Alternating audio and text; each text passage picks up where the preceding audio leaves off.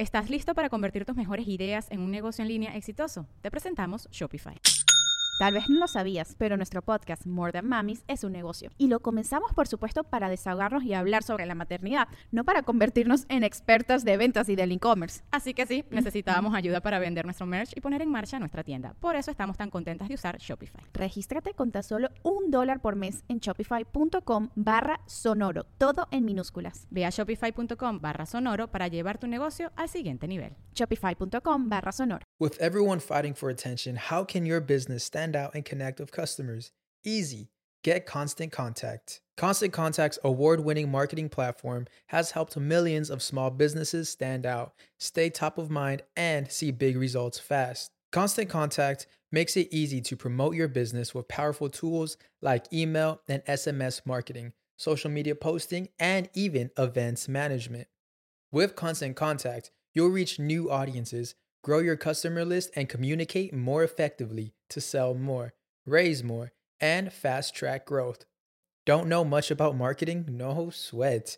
Constant Contact's writing assistant tools and automation features help you say the right thing at the right time every time. Plus, you can send with confidence, knowing your emails are actually reaching your customers thanks to Constant Contact's best in class 97% deliverability rate. I'm a small business owner, and I believe that this is a great tool for other small business owners. In small businesses, you need to create a team. And if you're starting by yourself, Constant Contact can be the team that you need. Tackle any challenge with Constant Contact's expert live customer support. Plus, everything's backed by the 30 day money back guarantee. So get going and start growing your business today with a free trial at constantcontact.com. Just go to constantcontact.com right now. Constant Contact, helping the small stand tall. ConstantContact.com. Antes de comenzar con este episodio del podcast, me gustaría que te des un momentito para cerrar los ojos y desconectarte de toda la velocidad que acontece a tu alrededor. Frena un poquito, entra en tu propio ritmo Abre tu corazón y escucha. Recibe estas vibraciones.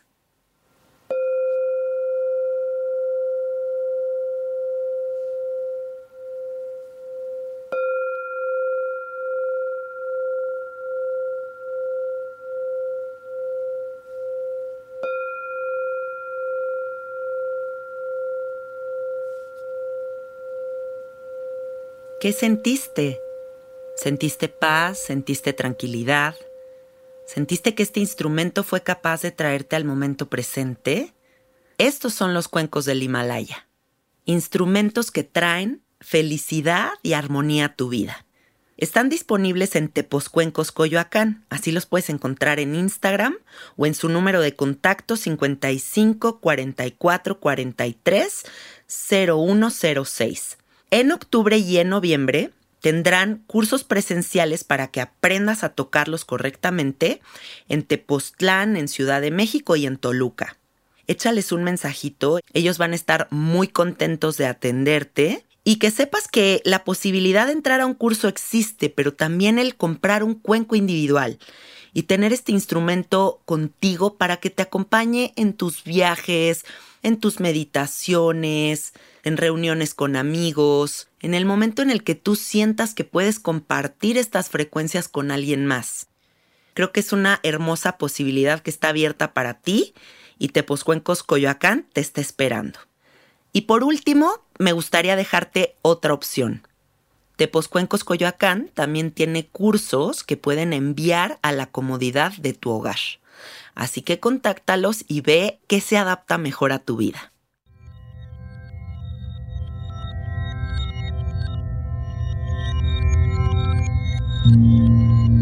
Estás escuchando Sabiduría Psicodélica por Janina Tomasini. Hola, hola amiguitos, ¿cómo están? Bienvenidos al episodio 127 de Sabiduría Psicodélica. Este episodio es muy importante para mí porque a corazón abierto les puedo decir que ojalá yo hubiera escuchado un episodio como este información como esta cuando yo era más joven, porque me hubiera evitado muchísimos problemas, muchísimos temas a nivel mental que que de repente uno no se da cuenta de lo pesados que son, de cómo permean en todos los aspectos de nuestra vida y cómo nos restan libertad, fluidez, confianza. Y bueno, como este tema es muy, muy importante para mí y yo sé que también va a ser para muchos de ustedes porque no conozco a un solo humano que esté conforme con su cuerpo. Creo que todos tenemos como un trip ahí bien profundo con eso. Eh, creo que este episodio va a ayudar mucho, va a sanar muchas heridas, va a traer mucha claridad a ustedes. Así que abran su corazón a este episodio y sobre todo si no navegas estos conflictos con tu cuerpo, también abre la empatía para entender los procesos y los conflictos de los demás, porque si tú entiendes esto, vamos a vivir en una sociedad mucho más bonita y una sociedad mucho más compasiva de lo que tenemos hoy en día.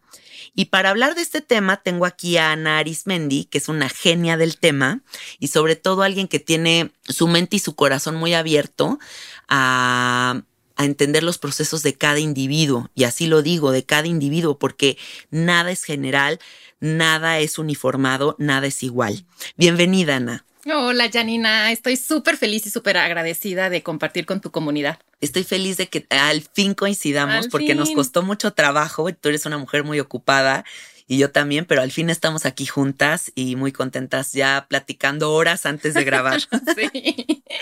bueno, platícales un poquito quién eres, a qué te dedicas y ese tipo de cosas. Bueno, primero, lo que siempre me gusta decir es que soy una mujer que encontró en la comida y en el cuerpo como sus grandes guías y maestros. Y a partir de ahí me gusta mucho compartir eso, el tomar a la comida y a nuestro cuerpo no como los enemigos, como tú dices, que hemos sido educados y socializados a estar en pelea con nuestro cuerpo con la comida, sino como oportunidades de conocernos. Entonces, profesionalmente soy psicóloga, soy psicoterapeuta y me especializo en psicología de la alimentación, que es esta especialidad de la psicología fascinante que explora cómo eh, se forma la relación que tenemos con la comida y con el cuerpo y todos los factores fascinantes que hay alrededor de eso. Y pues soy la fundadora y directora del Instituto de Psicología de la Alimentación, donde junto con un equipo de especialistas, pues ofrecemos este abordaje amoroso, compasivo e integral para sanar la relación que tenemos con la comida y con el cuerpo de una forma en armonía, ofreciendo terapias, talleres, material terapéutico. Ay, qué bien. Ojalá existieran millones de, in- de institutos como esos más.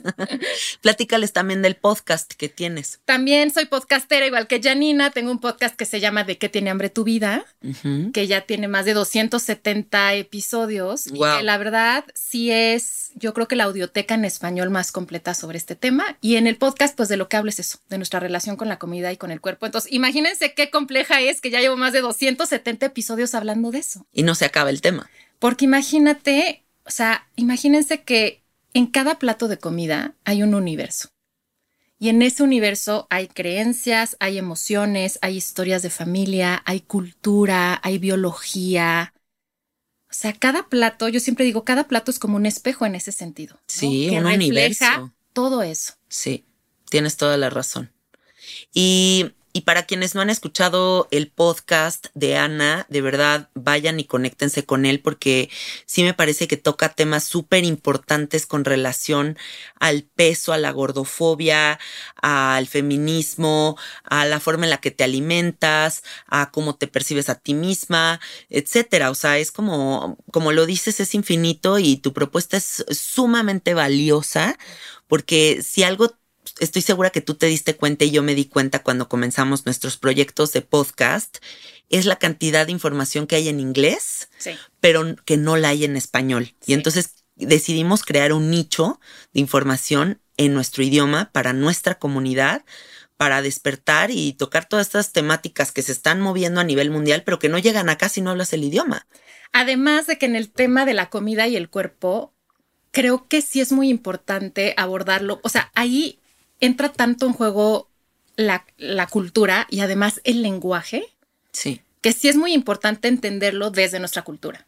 O sea, por ejemplo, en español tenemos ciertas cosas para referirnos al cuerpo o a la comida que no hay en otros idiomas. Sí, es. Entonces es bien importante hacerlo pues en nuestro idioma y en nuestra Sí. cultura. Mm, padrísimo.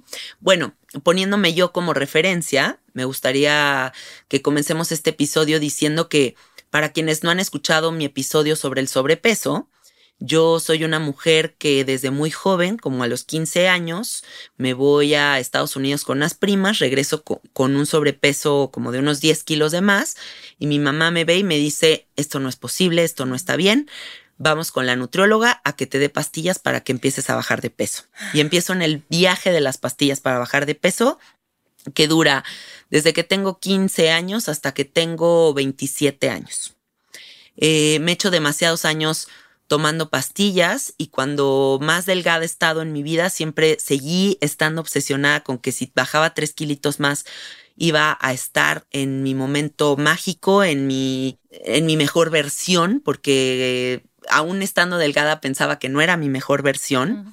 Y después me caso, dejo las pastillas para bajar de peso porque mi marido me dice, ¿qué estás haciendo? ¿Por qué te tomas esto? Y ahí despierto y me doy cuenta de que no es normal tomar pastillas, pensando yo que era lo más normal del mundo. Me doy cuenta de que no está bien, dejo las pastillas y empiezo en unas ansiedades alimenticias terroríficas. Em, empiezo a tener una relación muy conflictiva con los alimentos y empiezo a subir de peso hasta que de repente vuelto y tengo 25 kilos de más, ¿no? Y a la fecha yo puedo decirles con toda honestidad que ese viaje no se ha terminado. Las pastillas obviamente ya no forman parte de mi vida desde hace muchos años, pero sí la obsesión con estar delgada. Y noto que no soy la única mujer que está en ese viaje noto que las mujeres que están delgadas están en ese viaje, las mujeres que tienen sobrepeso están en ese viaje, los hombres están en ese viaje y entonces ya hay ahorita una comunidad mundial muy grande que no está conforme con su cuerpo y que yo necesito que el día de hoy tú nos ayudes a entender de dónde vienen estos viajes. Así que el primer tema que me interesa exponer aquí es la gordofobia, para la gente que no sepa qué es eso y cómo afecta a todas las personas que tenemos sobrepeso. A ver, este tema es importantísimo porque ahorita que contabas tu historia, Janina, que es la historia de muchísimas personas, a ver, es natural el que exista esta obsesión por la delgadez y este conflicto con la comida, porque vivimos en una sociedad que nos ha condicionado a eso.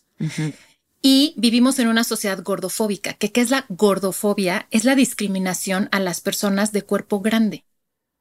Y me gusta utilizar el término discriminación porque hay que ponerlo así. Sí lo es. Sí lo es. Es, es una forma de discriminación como el racismo, como la homofobia. Sí. Como el sexismo. La gordofobia es así y vivimos en una sociedad que le tiene terror y que discrimina, aísla, humilla y violenta a las personas con un cuerpo grande. Entonces, por supuesto, todo mundo tenemos terror de estar en un cuerpo grande porque sabemos que es objeto de rechazo.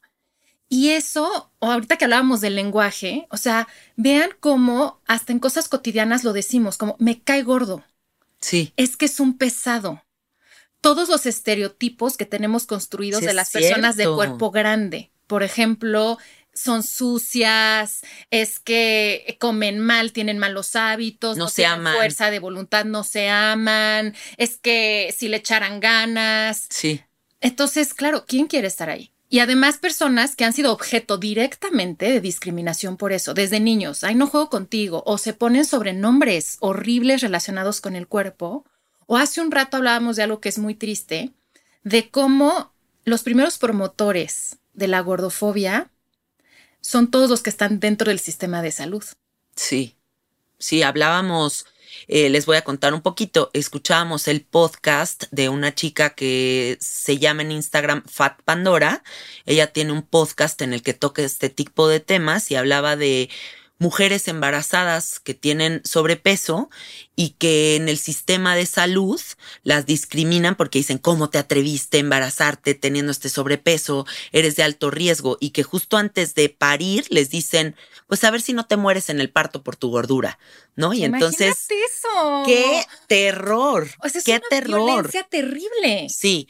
Y bueno, esto también viene desde las familias, ¿no? O sea, yo quiero irme un poquito para atrás y pensar como en estos papás que le dicen, mira, mijito, te vas a ligar a esa niña güerita, flaquita, porque eso es lo mejor que existe en la vida. Y esa gorrita guácala. Y entonces empiezan desde muy pequeños a adoptar en su mente qué es lo correcto, qué es lo incorrecto, qué rechazo y qué acepto. Y a las niñas todo el tiempo le están diciendo, ay, mi hijita, con esa carita tan bonita, ojalá estuvieras más flaquita. O, por ejemplo, estamos muy acostumbrados a estar opinando del cuerpo de otros. De hecho, hay programas de televisión, cuentas en redes sociales que a eso se dedican, hablar de si alguien se hizo una cirugía, si alguien subió, cosas que me parecen terribles, como esta presión hacia las mujeres de recuperar el peso después de haber parido. Güey, un cuerpo parió, o sea, y lo que te importa es, ¿no? O sea, qué tan rápido recuperan su peso. Es el reto, ¿no? Es el reto. ¿En cuántos días? Ah, esta mujer ya en 13 días ya salió con el abdomen con cuadros después de parir. Y cosas, sí, y cosas tremendas como, eh, por ejemplo, es que eh, si, si, si, no te cuidas, porque además es terrible que esta cultura ha secuestrado términos tan bonitos como el cuidado, ¿no? Entonces, si no, entre comillas, te cuidas, igual y te deja tu marido, o por eso la dejó el marido, por gorda. Ay, qué terrible, qué fuerte decir cosas así de feas. Es violento. Entonces, la gordofobia está en todos lados. Está en el sistema de salud, está en todos los medios de comunicación y está en todas las redes sociales, pero está, como tú dices, en las familias y más aún está dentro de cada uno de nosotros, sin importar el cuerpo que tengamos. Y eso se llama gordofobia internalizada.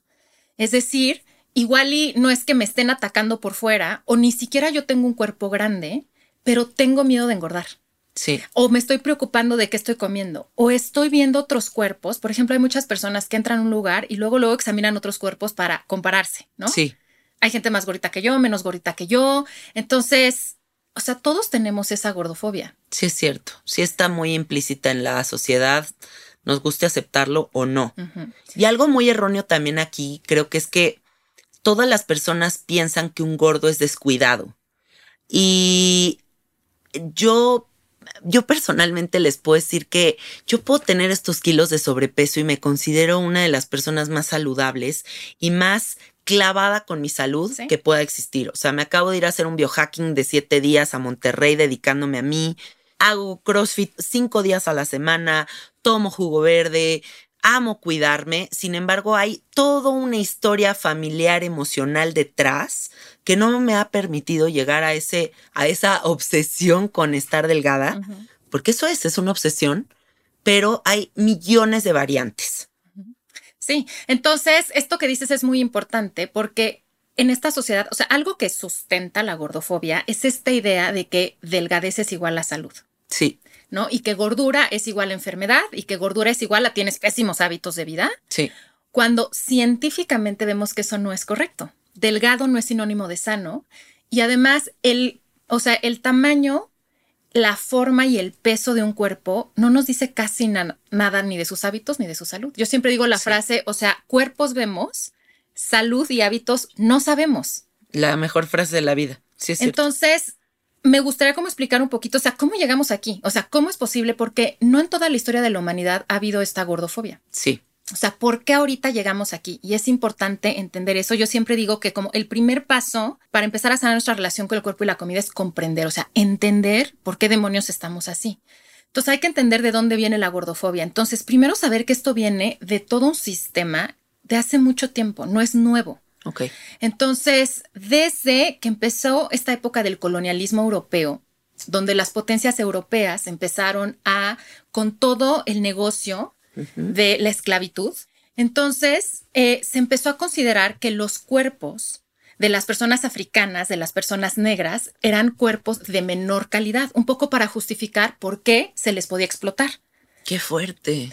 Y específicamente los cuerpos de las mujeres negras que los cuerpos de las mujeres negras, como de muchos otros pueblos originarios del mundo, pues son cuerpos de caderas amplias, de muslos, de senos, de nalgas, además de que venían tradicionalmente de otras formas de relacionarse con el cuerpo y de otros climas, donde, por ejemplo, no se cubrían tanto, eh, era una forma diferente de caminar, de hablar, de estar con el cuerpo. Platicábamos también tú y yo como aquí, si vamos a la ropa tradicional, o sea, no es una ropa que estás apretada con el, o sea, que te aprieta y no, no, no, es una ropa colorida, ropa amplia, ropa cómoda, ¿no? Como los huipiles. como los huipiles, muchas blusas que podemos ver así son, ¿no? Sí. Entonces, bueno, se empieza, o sea, empieza toda una maquinaria para equiparar como el cuerpo negro como un cuerpo indeseable y como que ese, y el cuerpo negro, una característica es que era un cuerpo grande. Sí. Entonces empieza a decir, ok, los cuerpos grandes son cuerpos sucios, lascivos sexuales, Wow. ¿no? Y es una época donde en Europa hay mucho puritanismo. Entonces, lo que se considera virtuoso y específicamente en las mujeres es alejarte de todo lo que tenga que ver con la carne. Entonces, una mujer que controla su apetito es una mujer virtuosa. Una mujer que controla su sexualidad es una mujer virtuosa. Sacrificada. Sacrificada, abnegada, ¿no? Oh, virgen hasta el matrimonio. Yo no, o sea, yo no me río, no enseño la boca, ¿no? Porque ay, no, o sea, Claro, eso es de mal gusto. Entonces, eso se convierte en una virtud. Y lo opuesto, que es un cuerpo grande, un cuerpo abierto, que habla con las manos, un cuerpo quizá más libre con la sexualidad, se vuelve este estereotipo. De hecho, había este estereotipo de, por ejemplo, los hombres negros como flojos y por eso había que estarlos arreando para que trabajaran, ¿no? Y las mujeres negras como estas mujeres sexuales y de cuerpo grande. Entonces, desde ahí empieza esta conceptualización de los cuerpos gordos es algo desagradable y la virtud es la moderación al comer y la delgadez. Qué equivocados estamos. Entonces también está muy cañón entender que la gordofobia tiene de raíz también el racismo y que cuando estamos siendo gordofóbicos estamos siendo racistas también. Sí. Sí, porque es lo mismo discriminar a alguien porque le gusta un hombre o una mujer, es exactamente lo mismo, o porque es blanco o es negro, que si alguien es delgado o con un cuerpo más grande. Exacto. Sí, totalmente. Y, o sea, checa cómo eso no ha cambiado. Hoy todavía el estereotipo de belleza es una mujer joven, sí, blanca y Sí. delgada. sí. O sea, muy europea, ¿no? O sea, de esta delgadez y aparte güera, ¿no? Y joven. Sí. Entonces, eso todavía sigue. Entonces, de ahí viene. De ahí viene todo eso y nosotros obviamente también lo heredamos y en Occidente después se dieron cuenta que eso también era un negocio. Claro, porque ¿No? la industria del fitness A y de toda esta obsesión con ser delgada es lo que más dinero La hace. realidad es que vivimos en un mundo de diversidad. Y Sí. nosotros, nuestro cuerpo es parte de la naturaleza que es diversa. Las flores son diferentes, los animales son diferentes y los seres humanos somos diferentes porque los cuerpos son distintos porque se tienen que adaptar a diferentes medios. Sí, Pero entonces nos venden esta idea de que no, hay un solo cuerpo que es el aceptable y el correcto, que es este. Y eso es muy perverso porque ¿por qué la gente quiere ser delgada? No nada más por el número en la báscula o por ponerse una falda. Es por la promesa de lo que hay en la delgadez. Y la promesa es que si eres delgada vas a ser aceptada, sí, si eres delgada vas a ser amada, vas a ser exitosa y además vas a ocupar un lugar en la sociedad, vas a tener permiso de ser vista, de que te vean. Y la verdad estamos en una sociedad donde ser delgada es un privilegio, porque las personas delgadas, yo soy una persona delgada con ese privilegio, no nos tenemos que preocupar por si voy a encontrar ropa o no. Sí. Tú vas y encuentras ropa y puedes escoger, y otras personas no. No, para vestirte original te tienes que romper la cabeza porque, por ejemplo, yo acabo de ir a Bimbe y Lola Sí. y toda esta temporada solamente está en talla extra chica y chica y mediana. Las tallas grandes y extra grandes no las producen. Y eso se me hace tan discriminatorio, Es tan grosero. Híjole, me, me encabronó. Dije, no vuelvo a comprar en esta tienda. Exacto.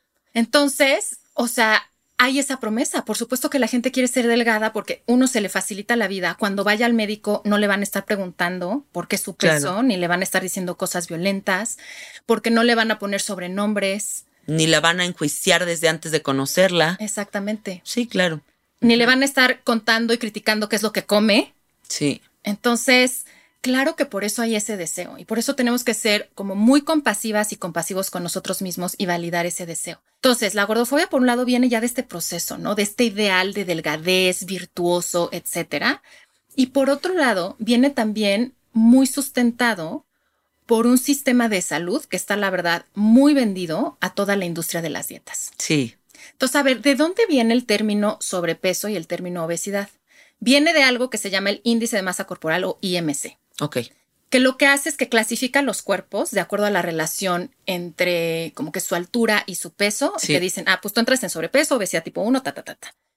Y ¿De dónde viene eso? Eso es más o menos reciente y hay que entender que eso no nació como un indicador para medir salud. Lo inventó un matemático francés, no más porque quería hacer estadística. Sí.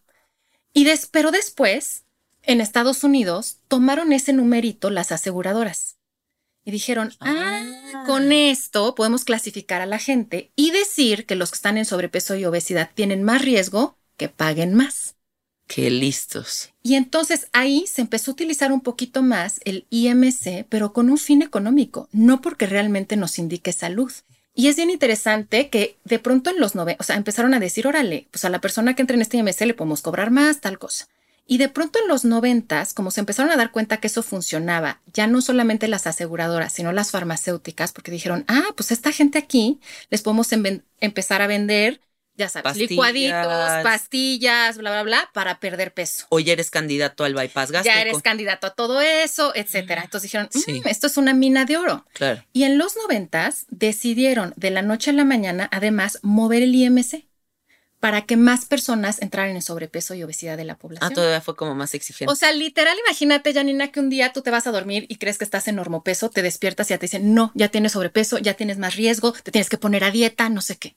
Qué jalada de los pelos, porque te voy a decir una cosa. Lo más delgada que yo he estado en mi vida, cuando pesaba 67 kilos y que estaba increíblemente bien mi cuerpo, me decían que tenía 7 kilos de sobrepeso porque mi peso ideal eran 60, pero yo ni aunque me matara de hambre, ni aunque me muriera y volviera a nacer, podría lograr los 60 kilos. O sea, era algo como imposible en mi universo porque no toman en cuenta cuánto pesan tus huesos, cómo Tu son tus piernas, tu composición corporal. O sea, no, no puedo entrar en una estadística. física haces y cómo estás realmente metabólicamente. Es decir, Claro. a ver, dime cómo está tu glucosa, tu tiroides, tu todo eso. No Sí. lo toman en cuenta. Y además, el IMC, o sea, está formulado en Estados Unidos. Y todos los países donde tenemos diversidad de cuerpos, ¿qué? Ni modo que entremos ahí. Sí, Entonces, de ahí viene todo esto y esta idea de que caer en esas grafiquitas de sobrepeso y obesidad te pone en riesgo.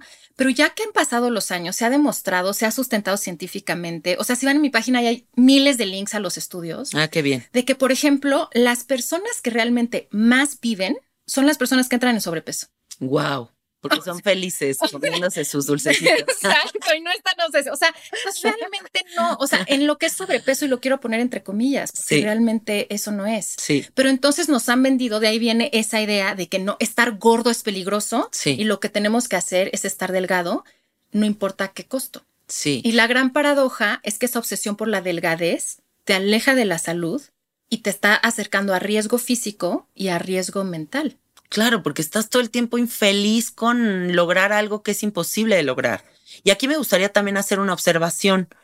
Siendo mexicanas, nosotros vivimos en un país donde sí hay diversidad, pero no hay la diversidad que hay en Nueva York, por decir, ¿no? No hay la diversidad que hay en otros países donde hay etíopes, pero gente de la India, Chinos. pero chinos, pero coreanos. Entonces hay como una visión mucho más amplia de los cuerpos. Aquí como que todos somos mestizos y todos estamos con el europeo idealizado y entonces no hay permiso de más diversidad.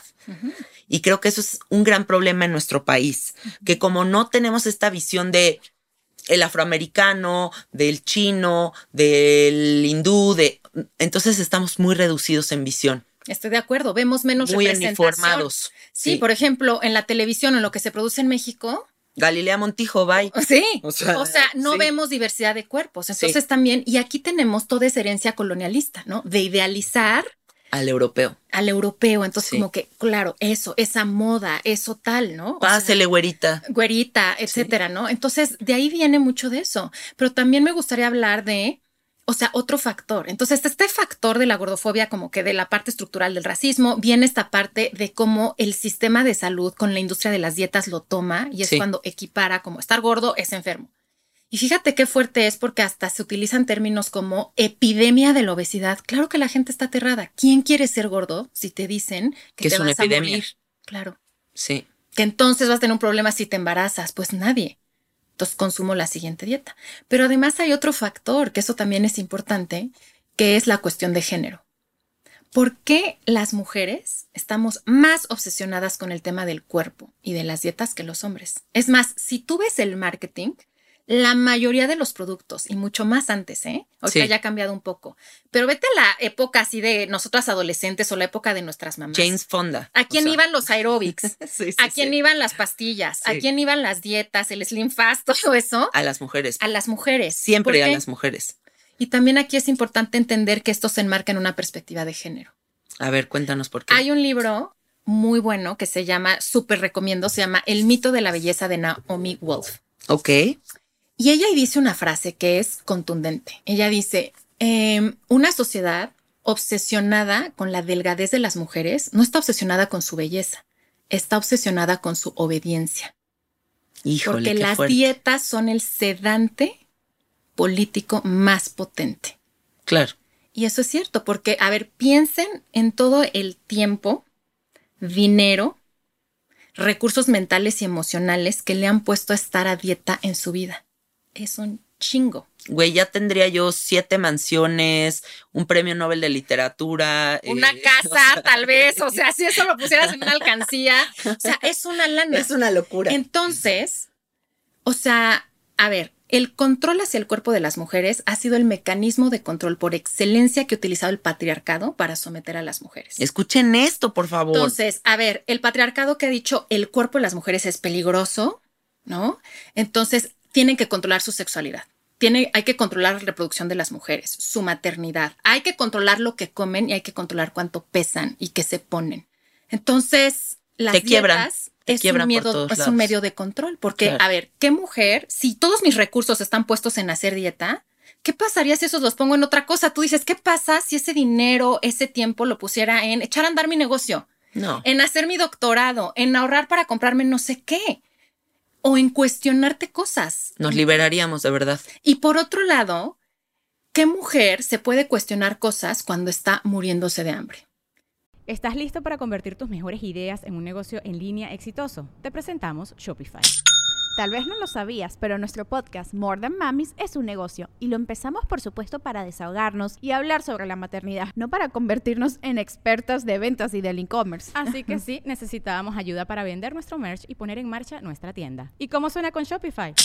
Llegó otra venta. Shopify es la plataforma de comercio que está revolucionando millones de negocios en todo el mundo. Ya seas un emprendedor desde tu casa o desde donde sea, Shopify es la única herramienta que necesitas para iniciar, administrar y hacer crecer tu negocio sin dificultades. Con Shopify puedo gestionar pedidos, envíos y pagos desde cualquier lugar, brindándote toda la información y estadísticas de tus ventas al detalle. Regístrate para un periodo de prueba con tan solo un dólar al mes en shopify.com barra sonoro, todo en minúsculas.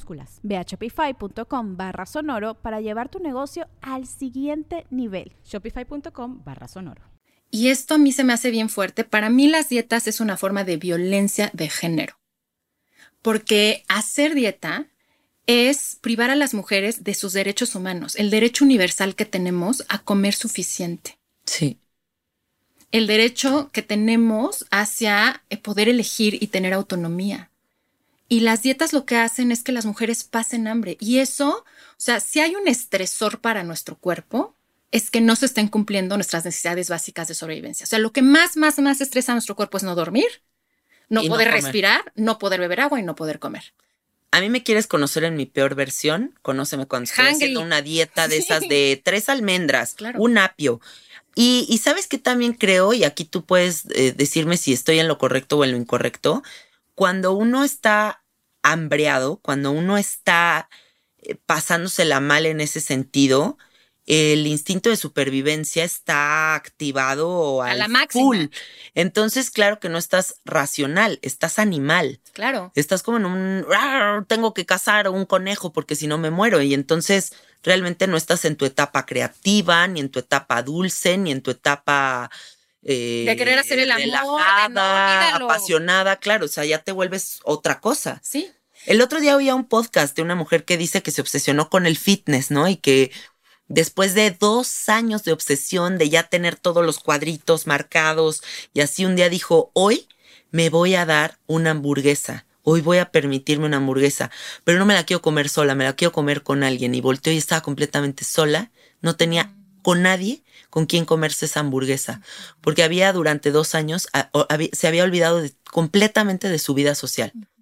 Y eso o sea, qué fuerte, ¿no? Escuché eso y dije, güey, qué cabrón. Sí, porque fíjate también, o sea, las dietas vienen a, o sea, costos muy altos. O sea, hacer dieta primero, o sea, las dietas no es solo que no funcionen, y esto es bien importante, las dietas hacen daño. O sea, no solo no funcionan, o sea, está medidísimo que el 95% de las personas que hacen dieta en un año van a regresar a su peso original o van a ganar más. Pero no es nada más eso que no funcionen. ¿Pero por qué no funcionan? Porque están diseñadas para no funcionar. Porque ahí está el negocio. Si las dietas funcionaran, harías una y se acabó. Pero ¿cuál es el negocio? Que cada enero te la vendan disfrazada de otro nombre, ¿no? Y que esa sea la única vía para solucionarlo. Y esta es la única vía, y esta es la buena, y todo el mundo con esperanza, ¿no? Ahora sí, tal, ¿no? Sí. Entonces, y como está muy coludido el sistema de salud, siempre hay un médico, un alguien que te dice, no, si esta es la buena, tiene bases, no sé qué rollo. Bueno, ok. Pero es lo mismo, es lo mismo. Es restricción calórica y restricción de un grupo de alimentos. Cámbiale. Yo, hasta la pinche dieta de los polvos de astronauta probé. Sí. O sea, imagínate eso. Ya eso es ya así lo más jodido que existe. Porque, a ver, lo que hacen las dietas es reducir lo que tú comes y además señalar un malo porque es importante tener un malo. Ah, sí, claro. a veces el villano. El, huevo, los lácteos, los carbohidratos, o sea, hay un malo, ¿no? Sí. Pero entonces las dietas solo no funcionan. Es importante entender que hacen daño y hacen daño a nivel fisiológico, a nivel emocional y a nivel social. Entonces, el daño fisiológico es que someter al cuerpo a una hambruna, como tú decías, de inmediato activa nuestra respuesta de estrés. Cuando se activa nuestra respuesta de estrés, sube el cortisol. Sí. Eso impacta nuestra insulina. Eso impacta nuestra tiroides, eso impacta nuestro sistema digestivo, eso impacta nuestra serotonina, nuestra GABA, nuestra dopamina. Y cuando estamos en estado de estrés, las funciones de nuestra corteza prefrontal, que son las de reflexión, control de impulsos, etcétera, se inhiben. Porque el cuerpo dice, estoy estresado, no es momento de pensar y reflexionar. O sea, es como tú dices, como león. Sí. Entonces, todo eso empieza a generar un cambio. Cuando ese cambio es crónico, eso empieza a generar un desbalance hormonal. Entonces, a largo plazo, las dietas empiezan a generar problemas digestivos, problemas en la insulina, problemas en la tiroides, o sea, problemas en el estado de ánimo. Sí. Entonces, hacen un daño fisiológico. Además, hacen un daño emocional porque es un desgaste terrible emocionalmente estar en esto. Primero, tengo esperanza porque voy a lograr esa delgadez y esa aceptación y ese amor, etcétera. No lo logro y las dietas son perversas porque las dietas están diseñadas para no funcionar, pero cuando no, no, no funcionan te culpan a ti.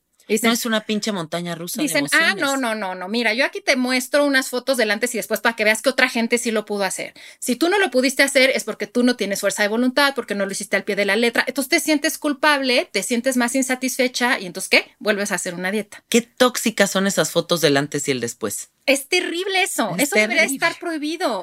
Debería de estar prohibido. Y luego causan lo que tú dices, también un daño emocional, en el sentido que las dietas aíslan. Sí, aíslan. Las dietas te privan del placer en todos los aspectos. O sea, primero sensorial de comer, pero en muchas otras cosas. Ya no haces cosas que te gustan, ya no sales con ciertas personas porque estás a dieta, ¿no? Y te generan odio, ¿eh? O sea, yo de verdad he estado en momentos de mi vida en los que estoy con esa represión y estoy viendo a alguien delgado enfrente de mí comiendo y chupando a diestra y, a diestra y siniestra. ¿Cómo se dice eso? A diestra y siniestra. Y yo estoy de que, maldito, porque el sí, yo no, ya sabes, o sea, hasta odio te genera, güey, o sea, está cabrón. Es un daño fuerte. Y además empieza a generar, o sea, una relación con uno mismo terrible. Sí. Porque entonces tienes esta relación de que si estoy delgada me gusta mi cuerpo, pero nunca es suficiente. O sea, tú decías, siempre faltaba un kilito más. Siempre. ¿Por qué? Porque pues conviene a este sistema que estemos siempre insatisfechas. Y si no es por el peso, es por otra cosa. Porque ya te están saliendo canas, porque las arrugas, porque siempre debes de ser joven, porque esto, porque si eres mamá, porque si no eres mamá. O sea, total, que las mujeres es como nunca eres suficiente. Sí.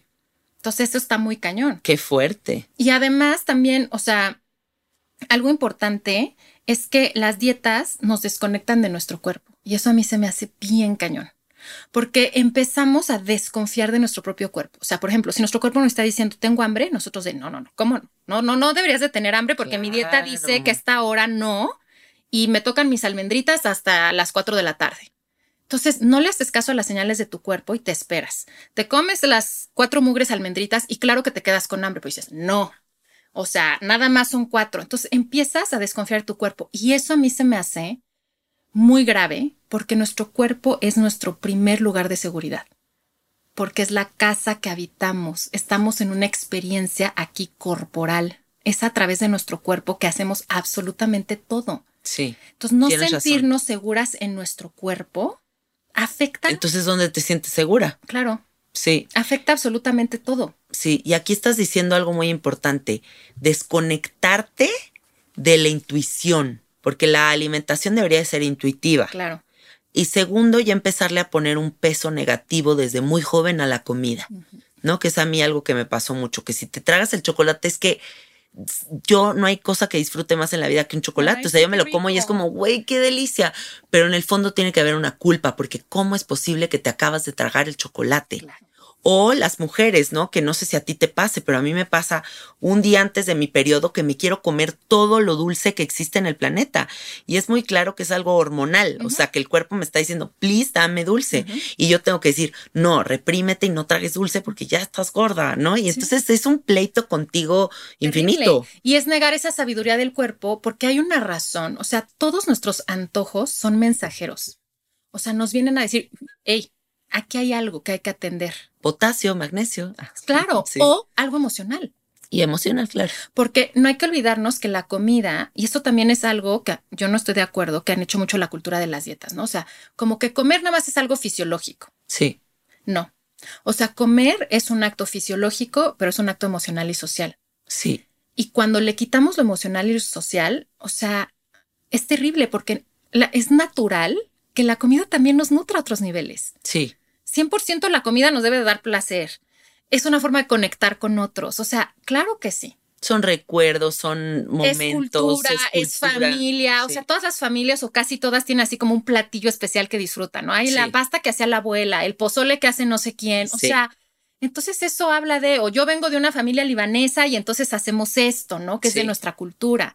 Entonces, la cultura de las dietas nos priva de eso, nos desconecta de nuestro cuerpo, de nuestra cultura, de lo social. Sí, no es tan sencillo. No es nada más como, ay, pues eh, adáptate y cómete apios y ya con eso. A no, güey. si o fuera sea, no tan así. sencillo, claro. O Si, sea, no- si fuera tan sencillo, no estaríamos hablando de esto. Y lo que dices está también muy fuerte, o sea, nos genera una relación complicada con los alimentos porque una característica de las dietas es clasificar los alimentos. Básicamente en buenos y malos se les puede poner nombre de, no sé, o sea, prohibidos y libres o Sí. engordantes o adelgazantes. A ver, eso no tiene ningún sustento en ciencia, cero sustento en ciencia. Es más bien una forma de generar control y de generar mucha culpa. Y creo que la vía para, si la intención es sanar el sobrepeso, creo que nunca va a ser por la vía de la obsesión, porque yo no creo que tenga buenos resultados nada que sea obsesivo. Nada que se vaya a un extremo va a acabar bien. O sea, eso ley de vida. O sea, en todos los aspectos de la existencia no puede acabar bien algo que es obsesivo. Claro, porque la obsesión viene del miedo.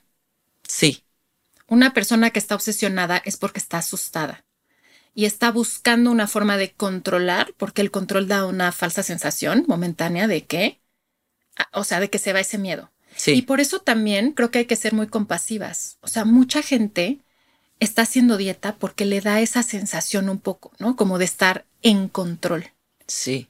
Entonces, bueno, creo que ese es, o sea, ese es como el primer gran paso para estar, empezar esta, a estar en una relación mejor con la comida y con el cuerpo, es comprender, o sea, de dónde viene todo esto, entender por qué estamos tan obsesionadas y como dejar de juzgarnos por eso. A veces no sé si a ti te ha pasado, pero a mí me ha pasado y muchas personas las he escuchado decir, a ver, ¿por qué demonios si llevo tanto tiempo haciendo terapias y me considero espiritual, por qué esto me sigue como obsesionando tanto, ¿no? Entonces no Sí. juzgarnos y decir, pues ¿por qué? Porque vivimos en una sociedad que todo el tiempo te lo está machacando, porque en tu familia vas con tus tías y de lo que están hablando es de la dieta, de si la prima subió de peso, de que si no sé quién se operó las chichis. O lo primero que te dicen al verte es, ay, qué bonita te ves porque estás delgadita. Sí. O si estás más gordita, ay, ¿qué te pasó? Sí. Sí. Y algo que también a mí me gustaría mucho decir aquí, que todos lo comprendan, es que todas las personas que hemos lidiado un largo periodo de nuestra vida con el sobrepeso, tenemos una maestría y doctorado en el tema. O sea, ¿a qué me refiero? Que yo a estas alturas de mi vida sé perfectamente los grupos alimenticios, sé que es bueno o que no es tan bueno para mí. Podrías dar cátedra de nutrición. Exacto, sí. este, no hay, no hay error, ¿sabes? O sea, no hay una sola cosa que tú ahorita me preguntaras y yo no me la supiera. Entonces no es que esté ni desinformada, ni descuidada, ni que haya habido un solo año de mi vida en el que yo no haya intentado diferentes dietas, diferentes procesos, etcétera, etcétera, etcétera, para llegar ahí. Entonces no creo que lo único que esté involucrado en este asunto sea eso. Y ahorita que dices eso, yo, yo siempre digo, hay un momento en el que ya no es necesario saber de nutrición, que sí es importante saber los básicos de nutrición. Claro. Hay un momento en el que ya no es necesario saber de nutrición, es necesario saber de ti. Y entonces, ¿qué hay que hacer? Entender por qué específicamente en tu caso hay esto. Porque ya hablamos de muchas cuestiones sociales y familiares, pero también me gustaría decir que mucho de nuestra relación con el cuerpo y con la comida también tiene que ver con experiencias más psicológicas o emocionales. Sí, Por ejemplo, en muchas ocasiones es el resultado de experiencias de trauma. sí, Entonces, como mecanismo de protección de nuestro mismo cuerpo, cuando nuestro cuerpo en particular se ha visto violentado, por ejemplo, cuando ha habido abuso físico, sí, abuso sexual, es una situación que pone a nuestro cuerpo en tanto estrés que ese mismo estrés hace que nuestro cuerpo, o sea, que se activen mecanismos de protección. Por supuesto, nuestro cuerpo no quiere ser visto. ser visto, no quiere volver a vivir esa violencia. Y entonces es, a mí me parece una cosa hermosa que nuestro cuerpo sea capaz de modificarse, modificar su funcionamiento biológico con tal de preservar la vida. Por Qué eso yo digo inteligencia. que nuestro cuerpo es nuestro mayor aliado y si alguien nos va a enseñar qué es el amor incondicional en esta vida es nuestro cuerpo, porque nuestro cuerpo está para nosotras siempre. A nosotras se nos olvida darle suficiente sueño, no le damos suficiente comer, no le damos comida densa en nutrientes, eh, lo ponemos al límite trabajando cañón Sí, y nuestro cuerpo nunca nos dice, ah, sí, pues ya no voy a respirar. No, nuestro cuerpo todos los días respira, digiere y dice, órale, qué bien estoy aquí. Sí. Y más aún, se adapta. Se adapta a que un día le damos de comer y otro día no le damos de comer. Que un día le decimos no carbohidratos y otro día, bueno, ahora no grasas. O sea, es de una belleza y nuestro cuerpo, siempre digo, es nuestro primer guerrero o guerrera. Nos pasa algo y el primero que busca protegernos es nuestro cuerpo. Entonces, también Sí. entender que en muchas ocasiones la forma, el tamaño y el comportamiento de nuestro cuerpo tiene que ver con mecanismos de protección que siguen activos porque yo no he sanado esa experiencia de trauma que me puso en peligro. Entonces, a veces son experiencias de trauma personales y a veces pueden ser experiencias de trauma transgeneracionales. eso. Hay muchas veces que venimos a sanar muchas cuestiones de nuestro linaje. Yo pongo un ejemplo aquí. En mi familia, todas las mujeres de mi linaje femenino, de parte de la madre, han estado siempre obsesionadas con el peso y creen que la belleza física está muy relacionada a la delgadez. Entonces siento que yo soy una un eslabón importante a nivel transgeneracional eh, para sanar esa obsesión con el peso y empezar a ver que la belleza no está ligada a eso. Y entonces, así como en el episodio que escucharon de las constelaciones familiares, eh, y que hablamos justo de que estamos al servicio de la evolución de nuestro, de nuestro núcleo, pues creo que sí, que hay muchas historias detrás de esto y que no es nada más, ay, se comió una manzana o se comió un pastel. O sea, no, no es así nada Si más. volteáramos a ver nuestro linaje materno, híjole, se nos salen las lágrimas, se nos caen los calzones de decir, wow, con las mujeres. O sea, no hay linaje femenino en la historia de una mujer donde no haya habido violencia sexual, Sí, donde no haya habido violencia física sí. y ser compasivas entendiendo que si ha habido obsesión con la delgadez, es también sobrevivencia. sí, porque se vivía en una época donde la mujer para sobrevivir tenía que ser objeto de deseo y aceptación del hombre y de la sociedad. Y si le decían, solamente vas a ser aceptada y vas a conseguir marido, si estás delgada, si estás joven, el lugar de una mujer es el ser madre, el no sé qué, pues tú vas a hacer eso. ¡Qué fuerte! No, no, no, es que todo lo que hay detrás de la obsesión con el, la delgadez está muy cabrón. Naomi Wolf en el libro del mito de la belleza dice que por muchísimos siglos una forma de dominación enorme sobre las mujeres era decirles, convencerlas de que era parte de su naturaleza estar en el ámbito doméstico y ser madres. Y eso todavía lo tenemos mucho, como Sí. que es natural ser mamá. Por eso todavía es muy disruptivo una mujer que por elección propia no es mamá. Uy, no. o sea, la sociedad es como, ¿what? O sea, sí, ¿no? Y luego, luego vienen ataques, sí, ¿no? O sea, muy sutiles, sí, pero hoy vienen esos como que no está permitido. Bueno, por muchos siglos se ha dicho, a ver, la mujer su lugar es en la casa y en la crianza. sí. Pero entonces vienen los sesentas, viene todo este movimiento, ¿no? De, de- de esta tercera ola del feminismo, donde las mujeres dicen no, y entonces empiezan a ocupar más lugares en lo público, donde empieza esta parte de la liberación sexual, viene la pastilla anticonceptiva que abre posibilidades, así El LSD. y luego todos los psicodélicos, ¿no? Entonces es Sí. época mágica maravillosa en la que las mujeres empiezan a salir. Sí, Entonces el patriarcado dice, chin, ya no las podemos controlar con la domesticidad. sí. ¿Con qué las vamos a controlar ahora? Con la belleza. Qué hijos de puta. O sea, a partir, fíjate, a partir de los 60 es cuando empieza a cambiar el como el estereotipo o este ideal. O Sí, sea, piensa, por ejemplo, en los 50, en los 40, Marilyn Monroe, eran más las divas- grandes. las sí. divas del cine mexicano. Y ya piensas como las musas de Andy Warhol y eran mujeres de 40 kilos. Exacto. Sí, como ya O sea, como con cara chupada, 10 años- etéreas, así como ojerosas. Sí, En 10 años eso cambió. sí, Y bueno, para nuestras generaciones, que además fuimos pubertas y adolescentes en los 90 y en los principios de los 2000, donde se puso moda la talla cero, híjole, qué cosa más horrible. fue horrible. Sí, Entonces, o sea, dijeron, entonces vamos a controlarlas por medio de vender esta idea de que las mujeres deben de ser bellas. Y además viene toda una industria. La industria de las dietas, la industria de la moda, del maquillaje, de las cirugías estéticas. Y ahí estamos. Por eso hay muchas mujeres que dicen, a ver, ¿por qué? Si me considero una mujer independiente, inteligente, etcétera, o sea, como, como que yo hago lo que quiero en muchos aspectos de mi vida. ¿Y por qué demonios este tema del peso o tengo este miedo de envejecer? sí. Pues es por esto. Sí. Y además, no sé si tú tienes amigas o personas cercanas que les gusta como relacionar a que la mujer tiene que ser chiquita. Ah, es que yo soy petit. Es que yo la vocecita así. Yo me hago chiquita. Yo quepo en cualquier lado. ¿no? O sea, todo tiene que ser como que la mujer es como así. Y neta, o sea, no. No, porque sabes que eso es una infantilización de la mujer. Porque Claro. claro. una niña la podemos controlar, una niña nos obedece y es lo que dices, hasta la voz, ¿no? Sí, Y eso le dijeron a muchas mujeres, tú no tienes derecho a alzar la voz, a decir que algo no te gusta, que algo sí te gusta, es te aguantas y era ese, hazte chiquita. observa, Ana, cómo hablan los hombres en México sobre las mujeres. Te dicen, es que conocí una niña ¿Sí?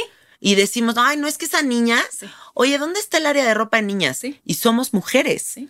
Nos encanta decirle niña a las mujeres. Y a veces hasta entre las amigas. ¿Sí? Porque, a ver, a- a recordar- niña. Sí, hola niñas, ¿cómo están? Hola, niñas. No son niñas, son mujeres. Mujeres. ¿Por qué siempre nos tenemos que hacer chiquitas? Sí. Y es, fíjate esto, es el, el negar el derecho que tenemos las mujeres hasta de ocupar espacio físico. Sí. O sea, no se vale que tú ocupes espacio físico, porque a un hombre sí se le permite echar panza, o sea, como que Sí. si está grandote, si es ruidoso, pero una mujer no. Y eso está bien cañón. No, está impresionante todo lo que estás diciendo. Ana, ¿cuáles son los tres factores que constituyen nuestra relación con el cuerpo? O sea, ¿tú cuáles dirías que son así como los tres que dirías esto? Uno, social, lo social que ya hablamos. Ok. Otro, lo familiar. Y ahí sí, cada familia va a ser diferente. Sí. Por ejemplo, hay familias donde hay lealtad hacia la gordura. Claro. O sea, a- así como hay unas que huyen de eso, hay otras que hay lealtad. No puedo ser flaco si pertenezco a esta familia de gorditos. O, o hasta me dicen gorda, de cariño, ¿no? Claro, o soy sí. el gordo, o he generado mi identidad a través de soy el gordo chistoso. Sí. O, por ejemplo, hay familias donde vivieron mucha escasez económica y por lo tanto de alimentación. Y entonces ahora que están en otra situación dicen, no, no, no. aquí otra- Abundancia. abundancia. O sea, y aquí hay que comer y aquí nada de qué tal, ¿no? Entonces, lo familiar también es bien importante, o sea, observar con qué creencias familiares crecimos en torno a la comida y el cuerpo. Por ejemplo, hay familias donde no te paras de la mesa hasta que no te acabes todo lo que hay en el plato. sí. O sea, O las abuelitas que te servían unas Una cantidades que eran como para nueve personas. Y otras familias donde, "Ay, mijita, ¿vas a comer otro? ¿Estás Ah, sí. segura? O sea, que te están haciendo un... Ay, qué Vigilando. dragoncita. Qué dragoncita. Oye, otra enchiladita, qué bárbara. O sea, hace la diferencia entre tu hermano sí puede comer, pero tú no. Ay, sí, qué horrible. Entonces, hay que ver todo eso. Entonces, la familia es otro. Y otro, nuestras experiencias personales con nuestro cuerpo. Sí. Entonces, pues lo que les decía, o sea, si yo viví quizá una experiencia de violencia sexual, de violencia física, si yo por alguna razón pasé hambre, si tuve una cirugía muy cañona y que yo me sentí muy insegura en mi cuerpo o que hizo que por esa cirugía bajara mucho de peso, que a veces pasa, eso también a veces hace que el cuerpo se tenga que adaptar y diga, yo flaco y con hambre jamás. Sí. Necesito cuidarme, yo tengo que estar grande o al contrario. Ahorita lo que decías, yo me tengo que hacer chiquita porque necesito pasar desapercibida. Sí. No quiero volver a llamar la atención. Cierto, cierto. Entonces también por eso cada cuerpo y cada forma de comer es única y por eso no podemos generalizar el que, ah, esta es la dieta para todos o tampoco es juzgar, y eso es bien importante, el que un cuerpo grande, ay, seguramente tiene un trauma. No, Claro, O aquí sea- estás entrando en un tema muy importante, que es la diversidad corporal. Sí. O sea, que es como darnos cuenta de que no es que el cuerpo de una persona nos esté contando una historia y que no podemos uniformar absolutamente Exacto. nada ni pensar que todas las dietas funcionan para todas las personas ni meternos en la tabla esta de la masa corporal. O sea, nada de esto funciona. Em, ¿Tú qué nos dirías con relación a, a esto de la diversidad corporal? ¿Cómo entenderlo? ¿Cómo de verdad hacer que la sociedad lo comprenda y, y lo empecemos a ver por todos lados? O sea, me refiero a la publicidad, por ejemplo. Sí, o sea, yo creo que primero, o sea, no podemos así como individuos, digamos, cambiar los medios, pero sí podemos elegir qué medios consumimos. Eso. Entonces, decidir ya no consumir medios, cuentas en redes sociales que están fomentando la delgadez Sí, y decir, voy a seguir otros que están en esta, que promueven la diversidad. Y la diversidad corporal no es nada más en diversidad de tamaños de cuerpo. Vamos a ver colores, vamos a ver que hay personas, unas tienen un, no tienen un brazo, sí. o sea, hay personas neurodiversas, o sea, de todo eso, de la diversidad sexual, ¿no? Entonces, exponernos un poco más a eso, abrirnos a ir a otros hasta espacios físicos de nuestra, o sea, por ejemplo, nosotras que vivimos en una ciudad muy grande, Sí, tú vas a cierta zona de la ciudad y ves un modelito, ¿no? sí, Vas a otra y es otro. Sí. Entonces, como, pero no salimos de nuestra zona. Entonces, exponernos a conocer gente, eso es súper, súper importante Sí. para ver la diversidad sexual y corporal, pero también creo que algo que es bien importante es entender, nos han vendido la, la cultura de las dietas y la gordofobia, esta idea de que si nosotros queremos, que por voluntad propia podemos modificar a nuestro cuerpo y eso es una gran mentira. híjole, sí, O sea, el primer factor que va a determinar el tamaño de nuestro cuerpo y su forma es genético. sí, Y con eso, la verdad, no podemos hacer, es como, como querer cambiar, como que de qué, de qué número calzo, o, o sea, de cuál es mi altura, o cuál es el color de mis ojos. O sea, eso es algo que ya viene genético. sí. Sí, yo tengo una amiga que, que es de Oaxaca y que tiene una, un físico muy oaxaqueño, muy hermoso, y está obsesionada con ser una gringa Barbie. Y entonces es como algo inalcanzable, o sea, algo que de verdad eh, va a ir, se le va a ir la vida en eso y no va a llegar ahí. Y si no aprendemos que esa diversidad existe y que de verdad está determinado por millones de factores, vamos a perder muchísimo tiempo. Entonces yo creo que algo muy importante es cambiar el foco. Sí, O sea, de el foco del peso, de, a ver, mi ejercicio, eh, mi alimentación, mi todo va por el peso, a cambiarlo a la salud física y mental. Es decir, a ver, con el cuerpo que tengo hoy, o sea, sea el que sea, sí, todos los cuerpos, como son ahorita, pueden empezar a hacer cosas para su salud.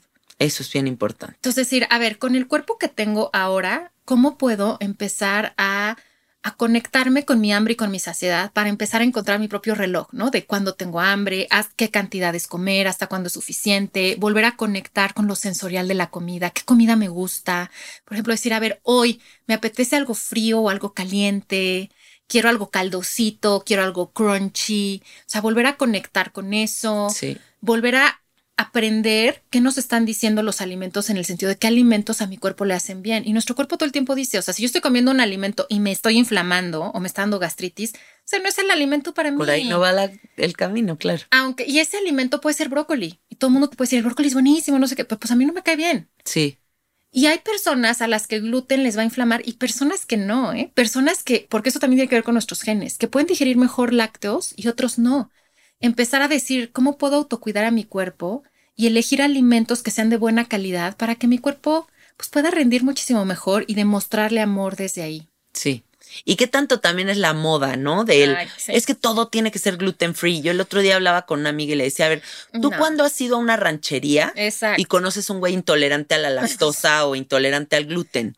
O sea, no existe. No. Es como más una onda de ciudades, capitales, cosmopolitas, donde tenemos esas posibilidades abiertas. Sí. ¿no? Y- Pero bueno, y otra cosa que aquí decías que, que me gustó mucho es seleccionar con qué información conectamos. Porque yo, por ejemplo, me, me di cuenta de que siguiendo cuentas aspiracionales de Instagram, me le estaba pasando muy mal. Porque son un- una historia ahí como medio hollywoodense, inalcanzable, que solamente te trastorna la mente y te invita a estar más obsesionada con una imagen que no vas a llegar ahí, ¿no? Entonces, bueno, hacer esta selección de empezar a seguir cuentas que promuevan la libertad de expresión, eh, gente más feliz con su cuerpo, gente que no esté tal vez obsesionada con ninguno de estos temas, etcétera, etcétera. Eso es bien importante. Sí. Y creo que eso es algo que podemos empezar a hacer ya. O sea, ponernos a depurar nuestras redes sociales. Eso es algo que Inmediato. podemos tomar acción ya. Sí, Eso es muy importante. Creo que otra cosa también que podemos empezar a hacer y que es muy práctica sí. es, o sea, decidir no involucrarnos en conversaciones sobre los cuerpos. Ok. A ver, eh, danos un ejemplo. Entonces, estamos muy acostumbradas a, no sé, estamos en un grupo de amigas o de familiares y empezar a hablar del cuerpo de, ay, ya viste que Janina, o sea, después de la pandemia, bla, bla, bla, o ya viste que con el embarazo, no sé qué. Sí. Entonces, decidir ya no participar de eso. O también sabes que, Ana, cuando haces la descripción de una persona, o sea, por ejemplo, de que, ay, ubicas a la Instagramer que tiene el pelo rosa, ok, pero no, ubicas a la Instagramer que es gordita, con, que tiene el color de piel de tal color, porque entonces si hacemos referencias a esas cosas, ya estamos poniendo como el dedo sobre algo. Exacto. Evitar eso. Sí. Entonces, a ver, el cuerpo es algo muy íntimo y no tenemos el derecho de opinar y menos de darle una opinión directa a la persona, así como que de lo que decíamos, ay, como que, ya sabes, embarneciste o no sé qué, ¿no? Ajá, te lo digo porque te amo. Ah, sí, o por salud. Ajá, te lo digo por tu salud. ¿Tú qué sabes sobre mi salud? Exactamente. O sea, Fíjate, yo me acabo de ir a hacer estudios de absolutamente todo porque me fui a hacer lo del biohacking y antes de ir me pidieron estudios de todo en mi vida, ¿no? Perfil tiroideo, que si los antivirales tiroideos, no sé qué madre, que si el eh, perfil hormonal, química sanguínea, todo. Salí en verde en todo ahí está. en todo. Y tengo otra amiga que es bastante delgadita que se acaba de ir a hacer exámenes de todo y le salió el colesterol alto y varias cosas más. Entonces realmente no está definida nuestra salud. El peso el no peso. es indicador de salud. O sea, puede haber salud en todas las tallas, así como puede haber enfermedad en todas las tallas. Sí, no podemos generalizar. Lo que sí son indicadores son los análisis bioquímicos, ¿no? O sea, el análisis de orina. Y ahí es padrísimo decir, mi cuerpo me está diciendo que vamos bien y que estamos bien. Sí, ¿no? O no. Y entonces, ¿qué tengo que hacer? Entonces, eso se me hace muy importante. Creo que también mucho checar nuestro diálogo interno. eso, eso, porque a lo mejor y lo que te decía yo antes de grabar el podcast, yo nunca he sufrido gordofobia. Yo nunca he sentido que alguien me diga, qué bárbara tu peso o qué gordita estás o nada. O sea, nunca. Ni mi marido, yo engordé y él me dice, estás preciosa, mi amor, te amo, me encantas, ¿no? Eh, pero creo que la gordofobia y los trips gruesos son conmigo misma y ese es lo más cabrón que existe. Entonces, empezar a checar, o sea, cómo le estoy hablando a mi cuerpo, ¿no? Cachar esos pensamientos. Y por ejemplo, a mí me gusta mucho para ir cambiando esos pensamientos, en vez de Sí. pelearnos con ellos y engancharnos de chin, otra vez me estoy diciendo gorda o lo que sea, es empezar a, o sea, cada vez que se cachen en un pensamiento de queja o crítica con su cuerpo, cámbienlo por uno de gratitud. Qué bonito. Entonces, estoy criticando la lonja o estoy criticando la arruga o lo que sea, darle algo de gratitud a esa parte del cuerpo. Entonces, estoy criticando acá la pata de gallo, ¿no? Entonces, Pero decir, veo. Gracias, ojos. Porque veo, y estas patas de gallo son porque sonrío mucho. gracias por tener alegría y así, hacer ese ejercicio. Entonces no me engancho con la crítica, la estoy cambiando por gratitud, gratitud, gratitud. Y sabemos que eso el cuerpo lo siente, cada célula lo escucha, Sí. pero además estamos generando un nuevo patrón neuronal. O sea, que el cuerpo, o sea, que nuestro cerebro vaya aprendiendo de cuando pongo atención a la pata de gallo, estaba muy acostumbrado a la crítica y se iba por ahí. Sí, Y ahora, cuando vaya a la pata de gallo o a la lonjita, que se abra otra posibilidad. sí. Y a veces no sale y a veces no. A veces ya te cachaste que llevas media hora, o sea, ¿no? Es decir, no pasa nada, compasión, Sí, gratitud. Entonces, este es un ejercicio muy bonito. Hacer, por ejemplo, un ejercicio de todas las noches antes de dormir, decir o escribir una gratitud a mi cuerpo y que sea diferente. Porque luego nos vamos con la típica, ¿no? Ay, gracias cuerpo por... No, no, no. O sea, encontrar algo diferente. Yo a veces con las personas que acompaño les digo, a ver, vamos a hacer el ejercicio, pero nos vamos a ir enfocando en cada parte. A ver, por ejemplo, le has dado las gracias a tus uñas. ¿Sabes para qué tienes uñas? ¿Para qué sirven? qué bonito. No, a ver, investiga. Entonces, empezar a relacionarnos con nuestro cuerpo ya no desde la apariencia, sino también agradeciendo su funcionalidad y decir, órale, yo no sabía que las uñas sirven para esto, o no sé, estoy peleada con mis vellitos. Y decir, Sí. bueno, tengo vellitos porque uno soy mamífero, los vellitos me protegen de esto. Entonces, como empezar a, A irnos a otro a lado. irnos hacia otro lado Sí. y es un ejercicio, es decir, es algo que se practica. Hay momentos en los que nos sale mejor, otros en los que no tanto y está bien. Sí. Hay que practicarlo.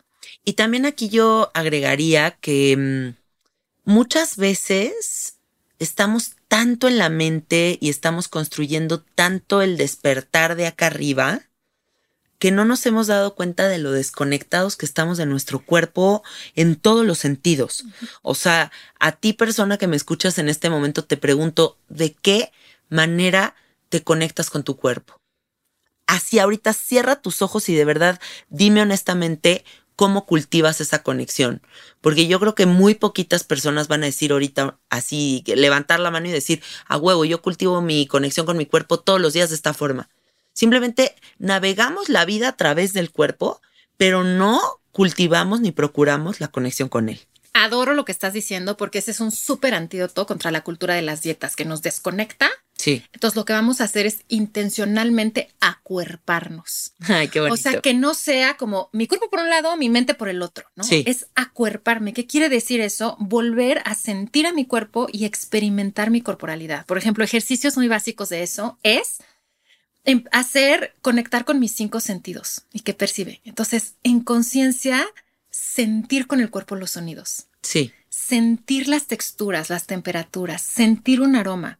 Y por ejemplo, ahí por eso sirve mucho el mindful eating o el comer con atención plena. Es Ah, no bonito. llego y como así como que rápido por trámite o con las preocupaciones, ¿no?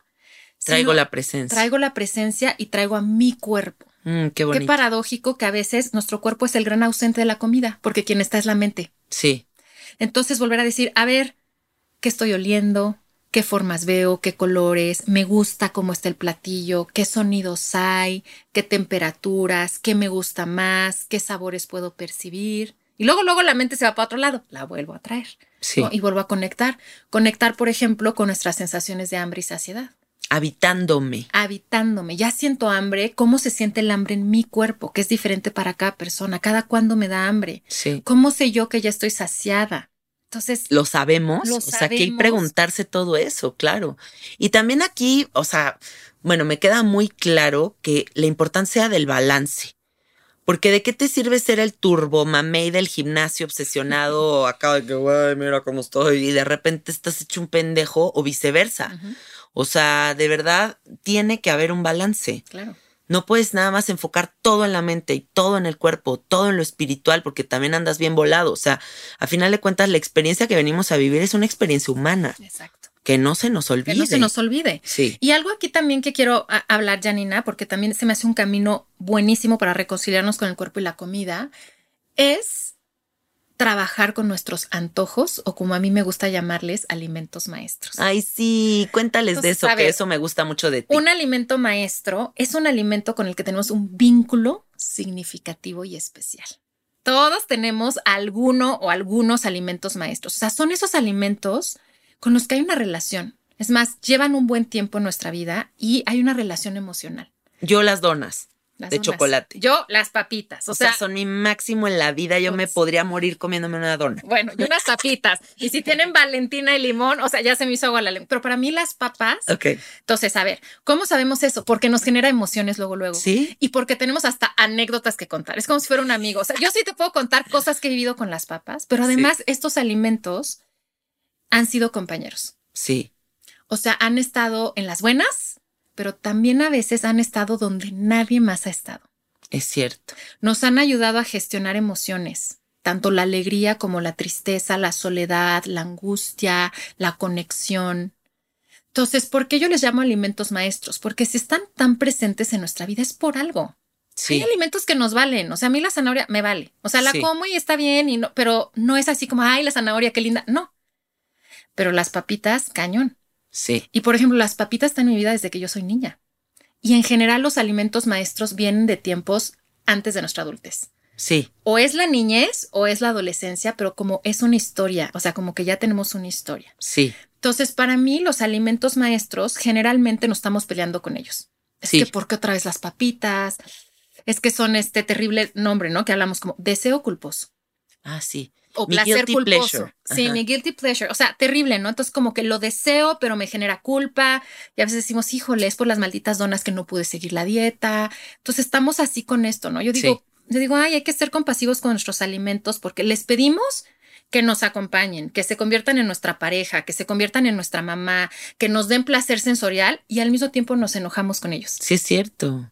Sí. Hay que dejarle de pedir a la comida lo que no puede darnos. Claro, porque la comida es comida. O sea, la comida nos puede dar ciertas cosas, Sí. pero no te va a resolver tu tema de pareja, ni un duelo, Sí. ni tu sensación de estar en peligro, ni tus ganas de compartir con alguien. Entonces, nuestros alimentos maestros, o sea, lo que hay que hacer es, en vez de estarnos peleando con ellos, vamos a tomarlos como maestros y decir, a ver, ¿para qué están aquí? Y para mí, los alimentos maestros nos traen tres grandes regalos o aprendizajes. El primero es que nos están invitando a aprender a gestionar una emoción, porque nuestro alimento maestro siempre surge con una emoción, lo dispara una emoción. Sí. Para algunos es la angustia, para algunos es la soledad, para algunos es la alegría. ¿Cuál es? Porque quiere decir que tienes que aprender a gestionar mejor esa emoción. Yo, la época de más ansiedad de mi vida, comía donas diario. Claro. Y fue mi compañero y mi aliado en ese proceso. O sea, Claro. total. Entonces hay que trabajar la ansiedad. Sí. Para otras personas es la sensación de abandono. Hay que trabajar con el abandono. Mm, qué bonito planteamiento. Número dos es, hay que, pre- o sea, ante nuestros alimentos hay que preguntarnos a quién o a qué nos recuerda.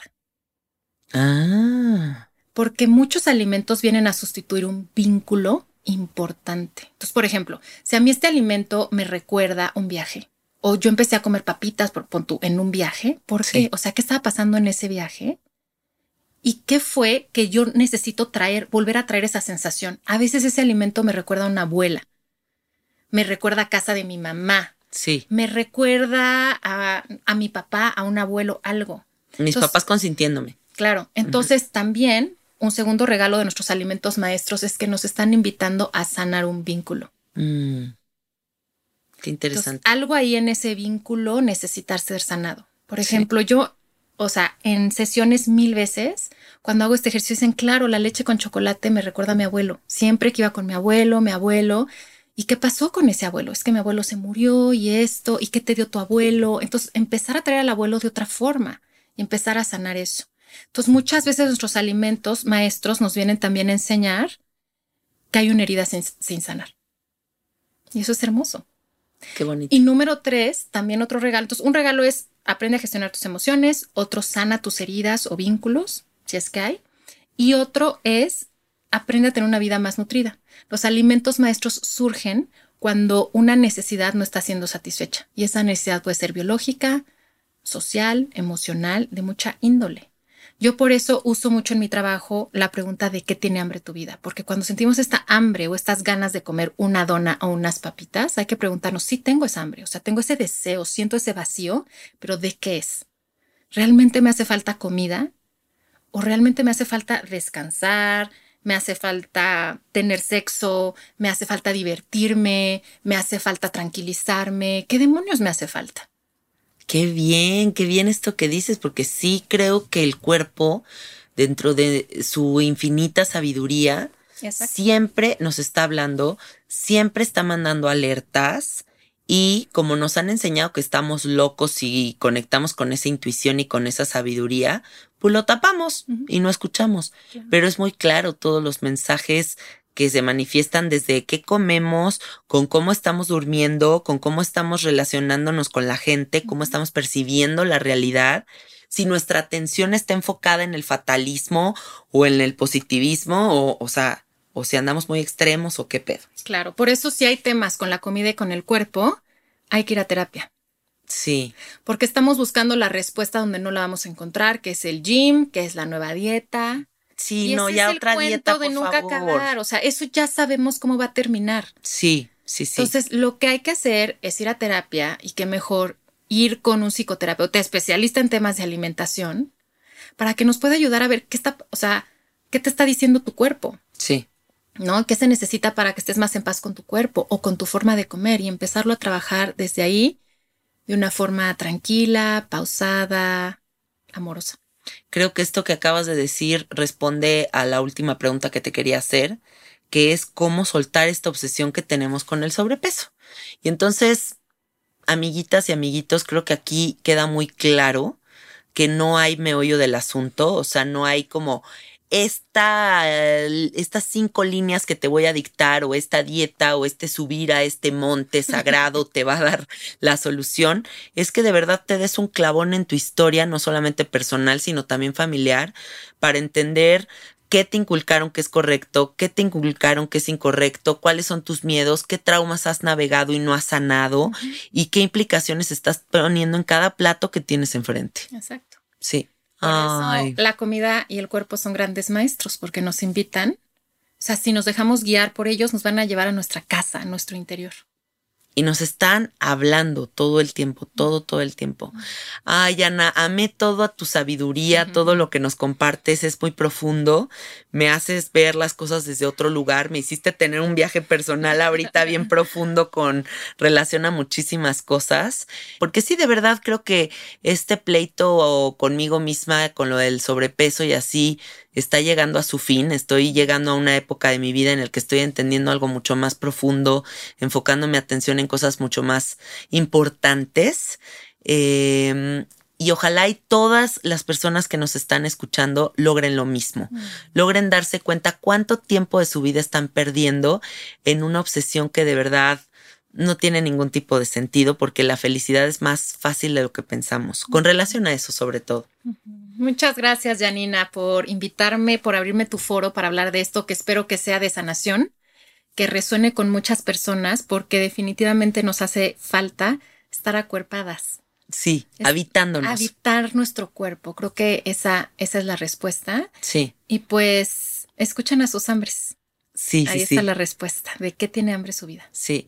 Bueno, y para cerrar, quiero que la, la gente sepa cómo conectarse contigo. Cuéntales tu Instagram Cuéntales de estas hermosas tarjetitas que me trajiste a regalar, de todo lo que está moviéndose con tu energía. Tengo un set de tarjetas, es un mazo de tarjetas que se llaman así de que tiene hambre tu vida. Entonces son 52 tarjetas que vienen además con un manualito y son tarjetas que están diseñadas precisamente para ayudarnos a trabajar con nuestra relación con la comida y con el cuerpo. Están hermosas además. Es un instrumento súper lindo para tenerlo y yo ahí en el librito les explico todo, qué tiradas pueden hacer y nos ayudan perfecto en esos momentos en los que estamos con pensamientos de dieta, que estamos como con el tema de me subo a la báscula, no, ahí podemos utilizar las tarjetas. Entonces está ese recurso y bueno, todo lo que yo hago, talleres, las tarjetas, el podcast, todo lo encuentran en mi Instagram, que es arroba Ana Aris, con Z al final. Aris. Aris. Ok. O, ah, como de Arismendi. Como de Arismendi. O en la página web del instituto que es psicoalimentación.com de verdad tienen que checar estas tarjetas que Ana me acaba de regalar. Los voy a subir a mi Instagram para que las vean porque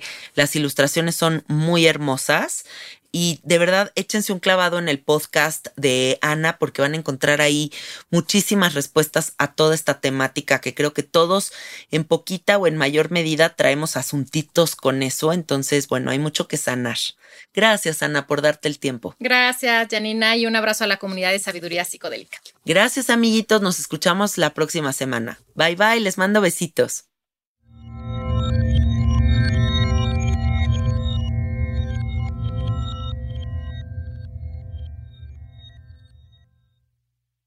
¿Estás listo para convertir tus mejores ideas en un negocio en línea exitoso? Te presentamos Shopify. Tal vez no lo sabías, pero nuestro podcast More Than Mamis es un negocio y lo empezamos por supuesto para desahogarnos y hablar sobre la maternidad, no para convertirnos en expertas de ventas y del e-commerce. Así que sí, necesitábamos ayuda para vender nuestro merch y poner en marcha nuestra tienda. ¿Y cómo suena con Shopify?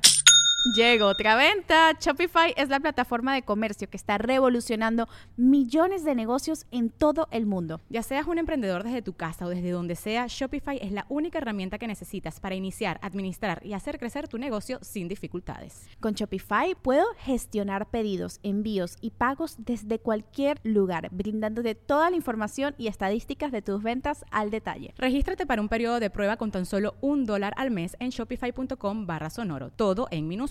Ve a shopify.com barra sonoro para llevar tu negocio al siguiente nivel. Shopify.com barra sonoro.